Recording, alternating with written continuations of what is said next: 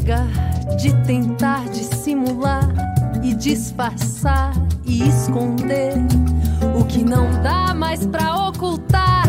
E eu não quero mais. Eita, música bonita e a voz também. Já são 15 anos de carreira com seis discos lançados, um DVD, dois livros e um papel na TV.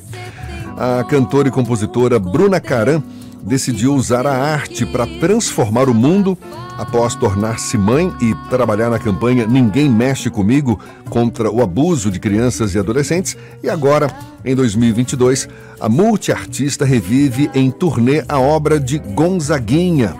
Não dá mais para segurar explode coração. Olha, aqui em Salvador, Bruna realiza o espetáculo em formato de voz e violão amanhã no Sesc Senac Pelourinho e a gente passeia por essa inspiração toda conversando com a própria Bruna Caran, nossa convidada. Oi, Bruna, seja bem-vinda. Oi, salve, estão me ouvindo? Tudo bem com você? Estamos te ouvindo sim.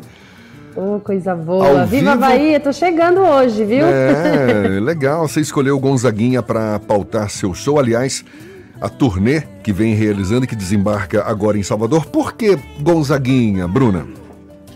Olha, o Gonzaguinha foi um artista que eu ouvi muito na adolescência e depois de adulta, quando eu passei a tocar, comecei a tocar acordeon e passei a visitar mais a obra do Gonzaga pai e deixei um pouco essa essa obra toda de lado, essas canções.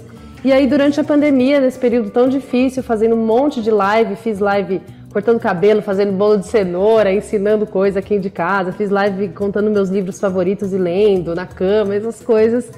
E resolvi fazer algumas lives homenageando alguns artistas. Um deles foi o Gonzaguinha, porque eu estava fazendo a live com o meu irmão, que era a única pessoa né, ali que tocava e que estava perto do meu círculo ainda nessa fase mais restrita. E aí quando a gente cantou Gonzaguinha, me deu uma emoção muito grande, assim, de lembrar de muitas canções, algumas que são hinos muito conhecidos e outras canções que são lado B, mas que mexem comigo de uma forma muito profunda. Então, eu senti ali que existia alguma coisa de muito especial na obra dele, junto com meu, minha maneira de cantar e o que eu gosto de cantar. E aí fiz até uma votação com os fãs entre ele e outros compositores e o Gonzaguinha ganhou de lavada. E foi aí que eu decidi transformar essa pequena live num disco, numa turnê, num show. E acho que foi uma decisão muito acertada. A obra dele é muito pertinente, tem tudo a ver com o que está acontecendo no Brasil hoje. Mas você chegou a vivenciar a música de Gonzaguinha enquanto ele era vivo. Não me lembro aqui exatamente quando ele morreu, porque você tem um rosto de, de novinha e já tem algumas décadas que Gonzaguinha nos deixou, né?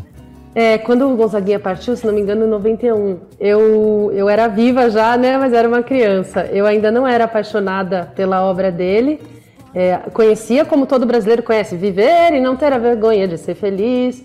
Ou a gente não tem cara de panaca, mas ainda não tinha essa consciência como cantora, né? Sim embora eu tenha começado a cantar cedo, nessa época eu ainda não era cantora, mas é um desses artistas que a gente lamenta não ter podido assistir no palco.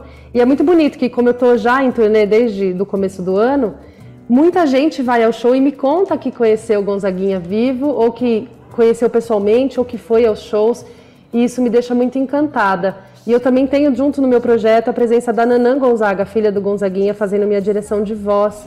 E aí eu sinto mais forte ainda a presença dele, é, as histórias da vida dele, e isso me deixa muito emocionada. E é um show que também vai ter um dedo baiano, aliás, mais de um, né? As cantoras baianas Ayasi e Ili estarão com você? Olha que coisa mais maravilhosa, honrada. Duas cantoras que eu admiro muito. A Ili, a gente se conheceu, eu estava grávida dela também, nossos filhos têm quase a mesma idade e a gente não, não se encontrou ainda para cantar. Eu vou conhecê-las pessoalmente hoje, mais tarde, aí em Salvador. Então estou muito animada, são grandes cantoras, com certeza o show vai ser muito mais lindo e vai ter muito mais axé com elas. Bruna, Ernesto aqui.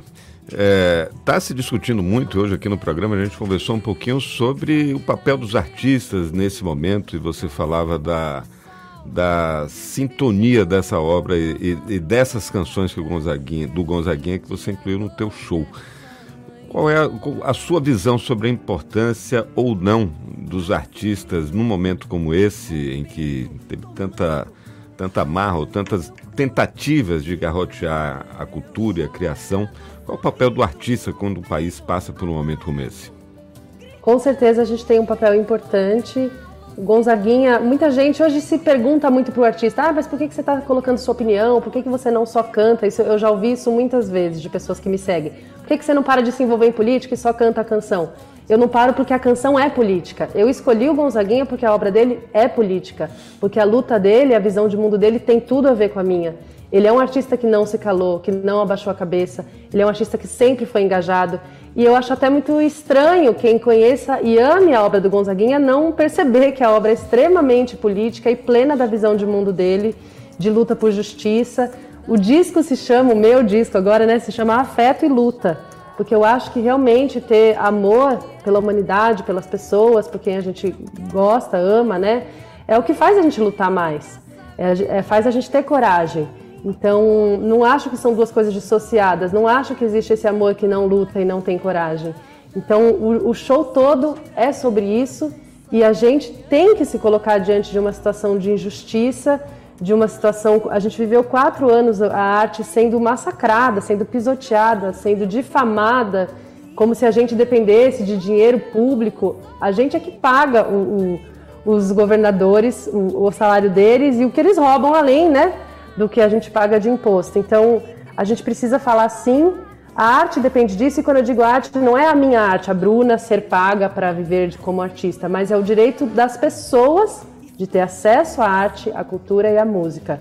E esse é um direito que eu não deixo barato tirarem de cada um. Ah, que legal. E olha, desde já a gente já te deseja aqui o maior sucesso para que esse show amanhã seja fantástico.